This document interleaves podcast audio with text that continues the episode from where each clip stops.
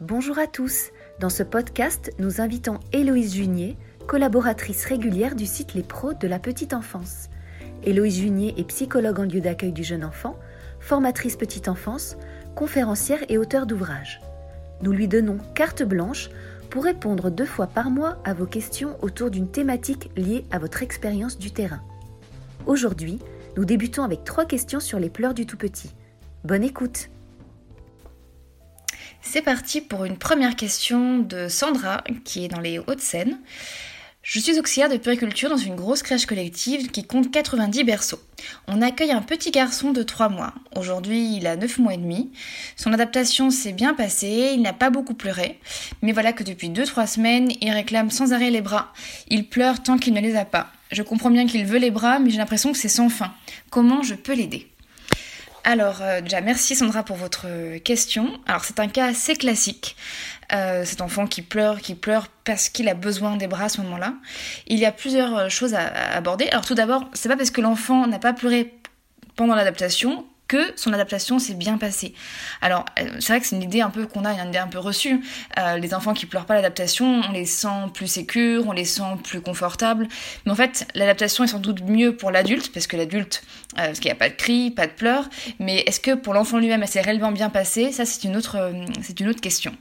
Et un enfant qui ne pleure pas n'est pas forcément un enfant qui se sent bien. C'est pas forcément un enfant qui se sent suffisamment en sécurité aussi pour manifester ses besoins. Donc voilà, donc déjà, c'est pas parce qu'il n'a pas pleuré pour l'adaptation que ça s'est forcément bien passé de son point de vue à lui. Euh, D'ailleurs, c'est drôle parce qu'une recherche montrait justement que les enfants qui pleuraient davantage en début de séjour pour une longue hospitalisation étaient par la suite plus calmes, plus confiants et, plus euh, coopératifs. Et voyez, à l'inverse, euh, ceux qui, passaient, qui paraissaient vraiment tranquilles dès le début du séjour, qui était coopératif, qui semblait serein, avait plus de difficultés par la suite euh, à se sentir bien dans, ce séjour-là. Donc tout ça pour dire qu'en fait, le fait quand les enfants extériorisent leurs émotions, euh, quand, ils, manifestent leurs besoins, mais c'est vraiment un bon signe. Et c'est aussi, d'ailleurs, c'est aussi, c'est une bonne nouvelle, une marque de confiance euh, en s'occupe de, qui s'occupe d'eux finalement. Ouais, je me sens suffisamment en confiance pour, pour pleurer en présence de l'adulte parce que je sais que je peux compter sur lui. Alors d'ailleurs, aussi intéressant, vous me précisez que depuis 2-3 semaines, il réclame sans arrêt les bras, euh, qui veut les bras? Alors, et là, je dirais, mais c'est super bon signe, c'est très très bien, parce que là, on voit que la situation évolue bien. Il commence à vous manifester les besoins, il commence à vous dire quand il va pas bien, ce qui n'était peut-être pas forcément le cas avant. Et ce qui est bien, c'est que plus vous allez répondre à ces besoins-là, de proximité, de, de câlin, d'affection, de, plus il, il, va comprendre qu'il peut compter sur vous, sur vous, plus vous allez créer un lien d'attachement entre vous, et plus après il va gagner en autonomie. Et plus après il pourra s'éloigner de vous, il pourra jouer seul, euh, créer seul. Alors que pour l'instant j'imagine qu'il est encore assez accroché à vous, il a du mal à prendre de la distance par rapport à votre propre, propre corps.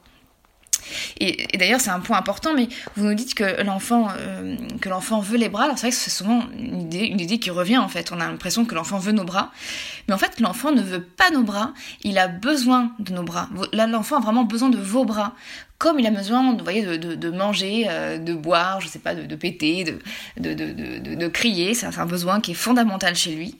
Et vous voyez, il y a une grande différence entre vouloir euh, et avoir besoin de quelque chose. Par exemple, on veut euh, un morito, euh, mais on a besoin de boire. On veut euh, des, vacances aux, Bahamas, ou alors on a juste besoin de, se reposer.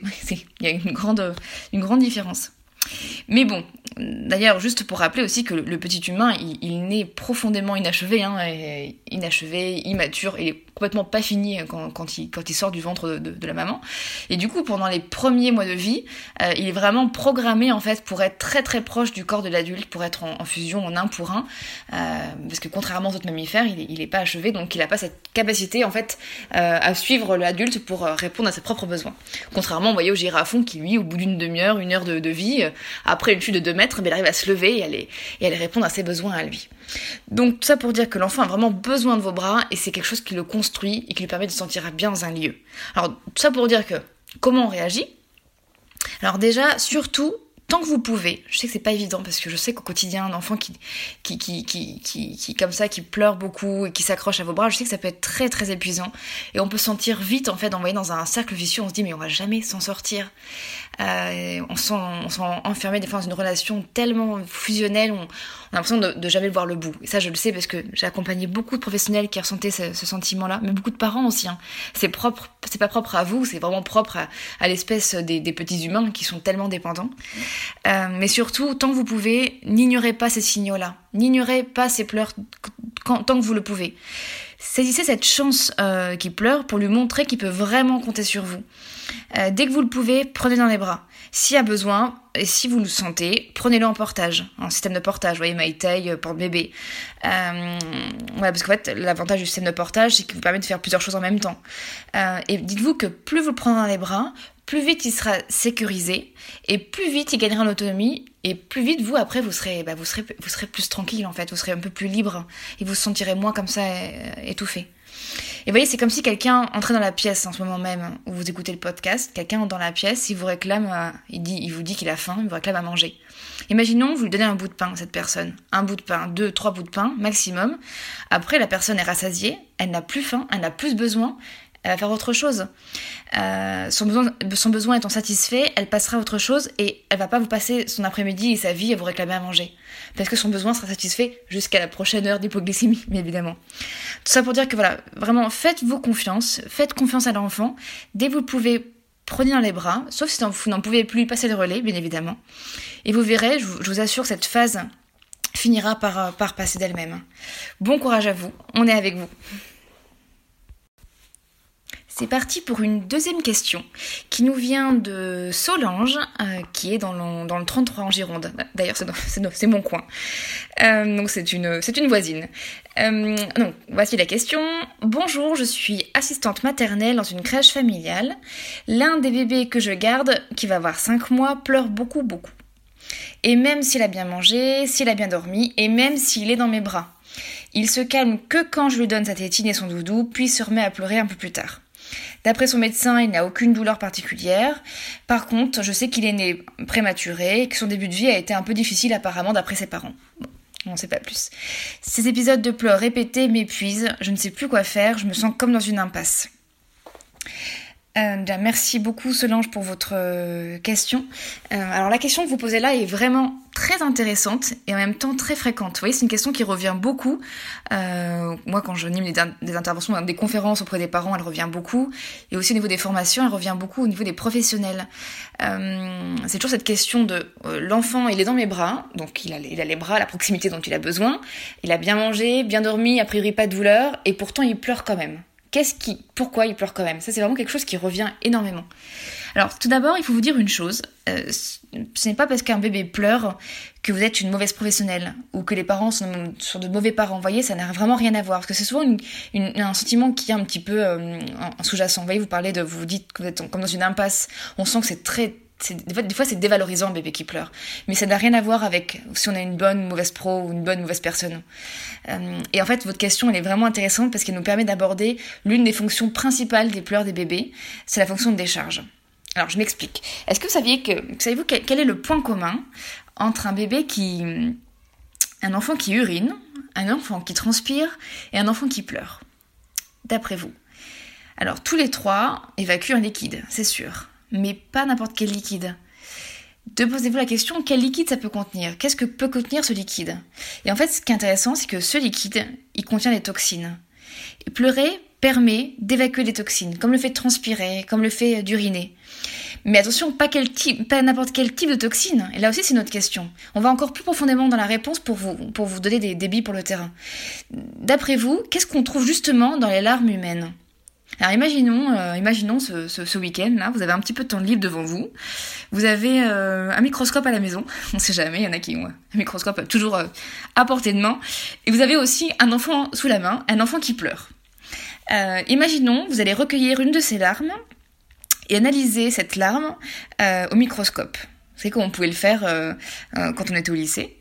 Euh, et qu'est-ce que vous voyez dans cette, euh, dans cette larme, d'après vous? Il y a de l'eau, du sel, mais pas que. Vous allez découvrir aussi des molécules de stress. En fait, c'est ça, c'est une, ça, c'est une grande découverte des pleurs de l'être humain, parce qu'en fait, c'est là qu'on se rend compte qu'en fait, quand on pleure, quand on sécrète des larmes humaines, on évacue des molécules de stress qu'on avait avant en fait euh, qu'on avait avant euh, sécrété parce qu'on était stressé et en fait pleurer permet à l'enfant de se décharger de ses de son stress de vider sans rien avoir de stress et ainsi de pouvoir se détendre et vous voyez les, notamment les enfants qui ont un passé un peu plus stressant que les autres Peut-être que c'est le cas de ce petit garçon-là. Peut-être qu'il avait vécu, il était en néonate euh, pendant les deux, trois premières semaines de vie. Peut-être qu'il est en réanimation, je sais pas ce qui lui est arrivé. Peut-être qu'il a eu une grossesse difficile, peut-être qu'il a eu une petite enfance difficile pour X raisons, et ça, ça le regarde, c'est, son histoire à lui. Et n'empêche que les enfants qui ont un passé qui est plus stressant auront plus besoin de pleurer que les autres, parce qu'ils auront plus besoin aussi de se vider de leur stress que les autres. Idem pour les adultes. Hein.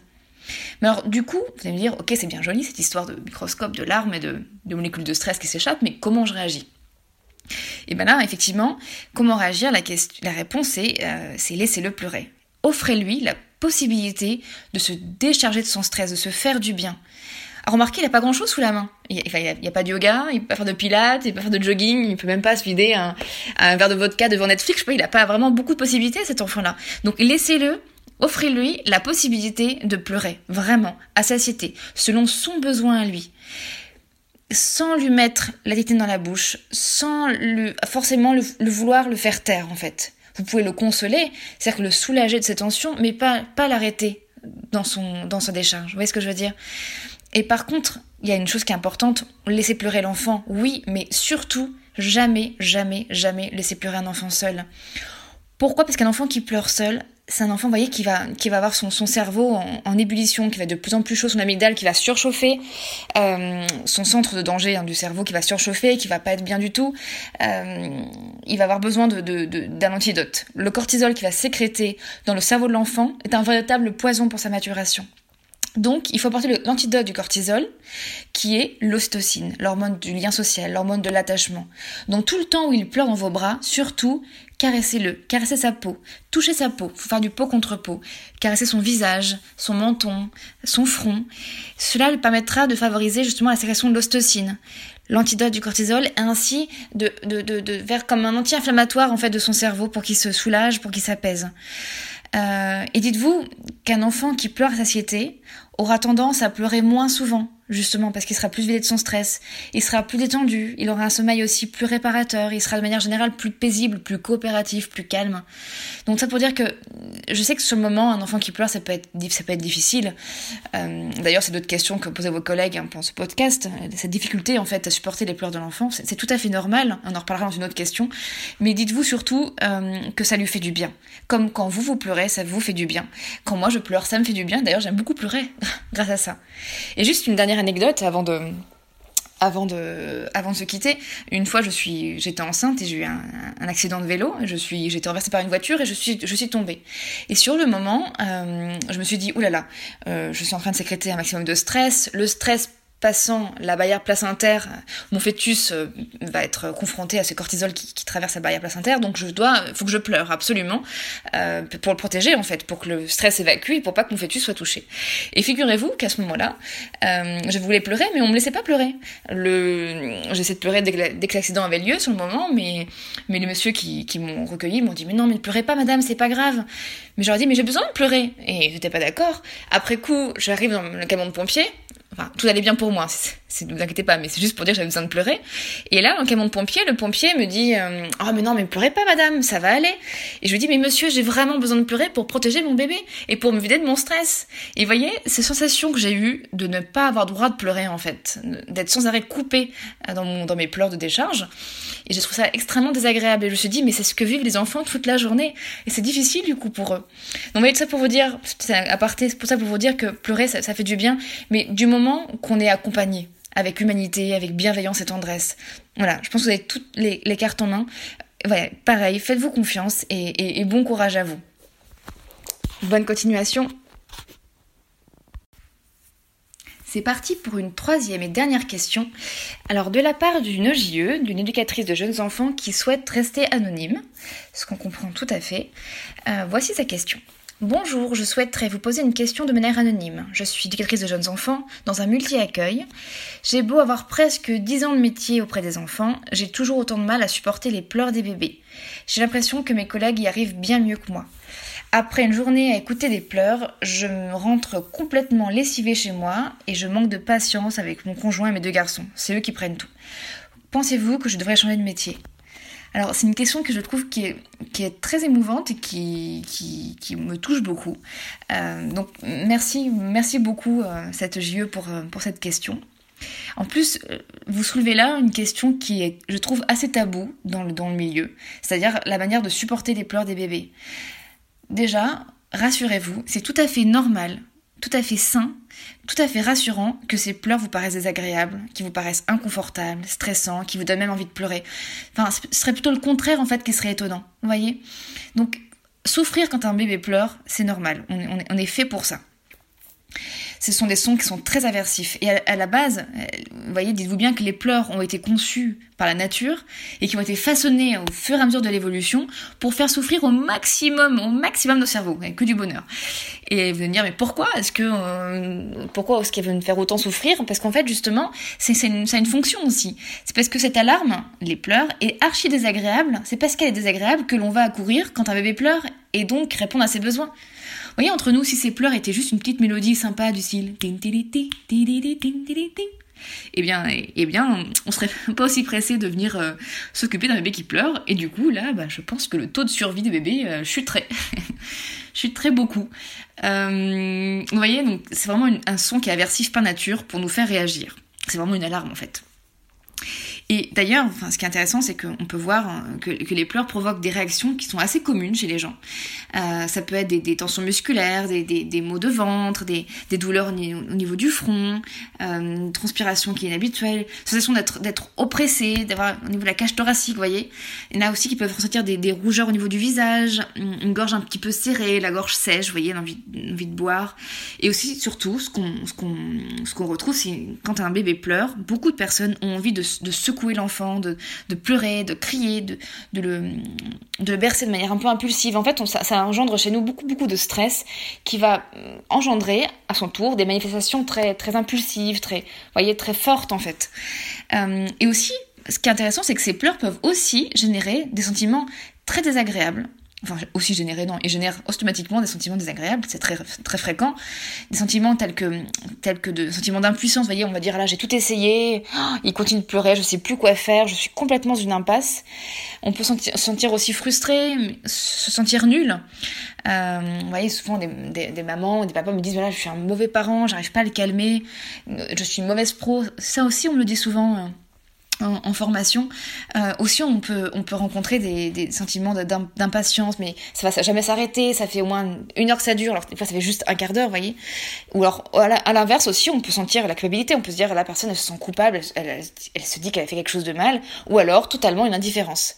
Et d'ailleurs, des fois, je, rencontre dans les crèches euh, collectives, euh, ou alors même dans enfin, n'importe quel milieu en fait d'accueil, où il y a tellement de bébés qui pleurent toute la journée, c'est tellement pas naturel, et vos cerveaux souffrent tellement qu'au bout d'un moment, on a, on a affaire à une indifférence. C'est-à-dire que les personnes se blindent. C'est tellement dur pour elles qu'elles se blindent. Et on dirait qu'elles n'entendent même plus les pleurs des bébés. Ça, c'est, ça, c'est aussi un mécanisme de défense pour se protéger. Alors tout ça, tous ces sentiments-là, toutes ces, toutes ces sensations physiques-là sont tout à fait normales. Tout ça montre que juste vous êtes un être humain sensible, avec un cerveau sensible euh, à la détresse des petits humains qui vous entourent. Donc non, non, non, non, bien sûr, il ne faut pas que vous changiez de métier. Bien au contraire, on a besoin d'êtres humains comme vous dans les crèches. Il faut juste garder bien. Euh, vous voyez Par contre, quand un enfant, justement, pleure et que vous, sentez que votre cerveau souffre, que votre corps réagit, n'hésitez juste pas à mettre des mots sur vos émotions et à rester à l'écoute de ce que vous ressentez. Par exemple, vous pourriez dire, voilà, ben là, voilà, euh, elle pleure depuis, depuis, je sais pas, un petit temps. Je commence à avoir chaud. Je sens que mon, que, que mon cœur bat, plus vite. Je sens que je commence un peu à transpirer davantage. Euh, j'ai mal à la tête. J'ai envie que ça s'arrête. Je me sens, je me sens triste. Voilà. Mettez des mots sur tout ce que vous ressentez. Parce que plus vous mettrez des mots dessus, plus ça va calmer hein, votre, votre, votre, cerveau émotionnel. Et, et, plus vous allez pouvoir après, euh, détacher, enfin pas détacher, mais vous allez mieux vivre en fait ces épisodes de pleurs. Voilà. Donc c'est vraiment aussi prendre soin de vous pour mieux prendre soin de l'enfant à ce moment-là. Voilà, donc bon courage à vous et surtout gardez bien votre, votre grande humanité, votre sensibilité. Elle est vraiment précieuse et surtout dans les métiers que vous faites auprès des jeunes enfants. À bientôt